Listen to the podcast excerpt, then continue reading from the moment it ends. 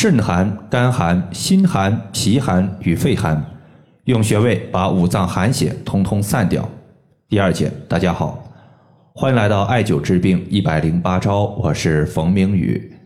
有一位朋友他说，我以前感觉自己只要是不怕冷，就是没有受寒，直到去年得了肿瘤之后去看中医，中医说肿瘤属于是寒邪瘀滞导致的。我想问一下，如果五脏受寒都有什么表现，又应该如何来驱散不同脏器的寒邪？咱们继续昨天聊的一个五脏受寒情况。昨天我们讲了两个脏器，今天咱们把剩余三个没有讲完的脏器和大家说完整。首先，我们先来回顾一下昨天的内容。昨天我们讲过，心脏受寒容易出现供血不足而导致的胸闷气短、面色苍白以及嘴唇发紫，可以考虑用一些丹参和三七粉，或者是艾灸内关穴来解决。肺脏受寒容易出现流清鼻涕，这个情况可以喝一些葱白生姜红糖水。肺寒，它也会导致肺气虚、乏力、没精神，可以艾灸肺腧穴来补气。昨天的内容呢，就说这么多。接下来咱们言归正传来说今天的情况。首先，第一个是脾部受寒，脾乃后天之本，主运化，说明脾是五脏六腑的中心。脾一旦受寒，不仅自身受损，也会导致其他脏器的功能受损。最典型的就是能吃，但是不消化。你会发现一些小孩子每天吃饭的量很多，但是不长肉，看起来呢瘦瘦的，跟个电线杆子似的。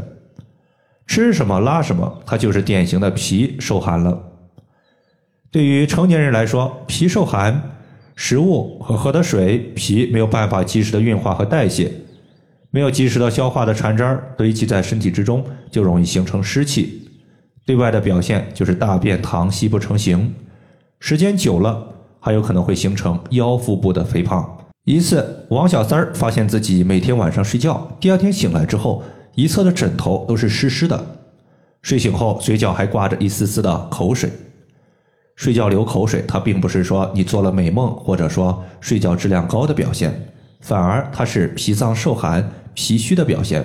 从中医来看，脾在液为涎，这里的涎，他说的就是口中清晰的一部分。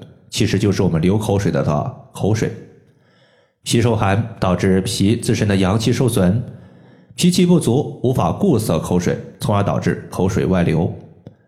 此类问题，它是脾的功能太过于虚弱。王小三儿他除了艾灸流口水的嘴角之外，远端穴位他是手持一点八厘米的石墨艾条，艾灸了太渊穴和太白穴，每个穴位艾灸三十到四十分钟。一周之后，流口水大为减轻，然后又连续艾灸了三周，情况彻底消失。案例之中，太渊穴是肺经原穴，太白穴是脾经原穴。原穴它可以大补各自脏器的原动力，太白穴作为脾经的原穴，自然可以大补脾气。而气为阳，血为阴，阳气足可以驱散脏器的寒邪，也可以固涩口水，避免口水外流。太白穴，它是在足大趾和足掌所构成的关节，它的后下方掌背交界线的凹陷处就是太白穴的所在。第二个呢是肝，肝为将军之官，如果肝血和肝气充足，一个人做事就会踏实稳重；反之，如果肝血虚，人就容易非常的动怒、烦躁。其实，相对于其他的脏器来说，肝脏它一般情况下是不容易受寒的。因为肝脏自身的阳气就比较足，因为将军之官，一个将军如果没有火力、没有阳气，那还能称之为将军吗？那肯定不是将军之官，那是文官，对吧？一旦肝脏受寒，它的情况相对来说会比较重一些。如果肝受寒，最容易表现在关节和筋骨方面，因为肝主筋，关节冷痛、关节的屈伸不利，就有可能是筋出现了问题。另外的话，肝它受寒有可能表现在生殖方面，因为肝经它的运行区域是环绕阴气，人体的十二条正经之中，只有肝经它是环绕阴气的，因此生殖类的病症优先调肝，比如说男性的阳痿、女性的月经量过多、疝气都可以从肝来调。有一次，王小三儿过于劳累，导致疝气发作，左侧的阴囊肿大。疼痛严重，连走路都十分的困难。吃了止疼片之后，当时管用，但是药效过了之后还是疼。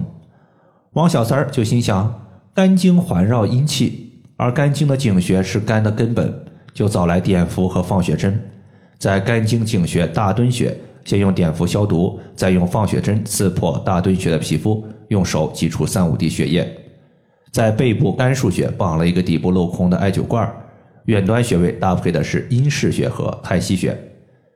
第一天艾灸之后，疼痛减轻，连续艾灸了二十多天，疝气所导致的疼痛完全消失，随后几个月也没有再次发作的情况。大敦穴它是治疗疝气的一个特效穴位，这个穴位呢既可以艾灸，它也可以放血。放血它一般是紧急止痛的时候可以用，艾灸的话是调治它的一个具体病症的时候用。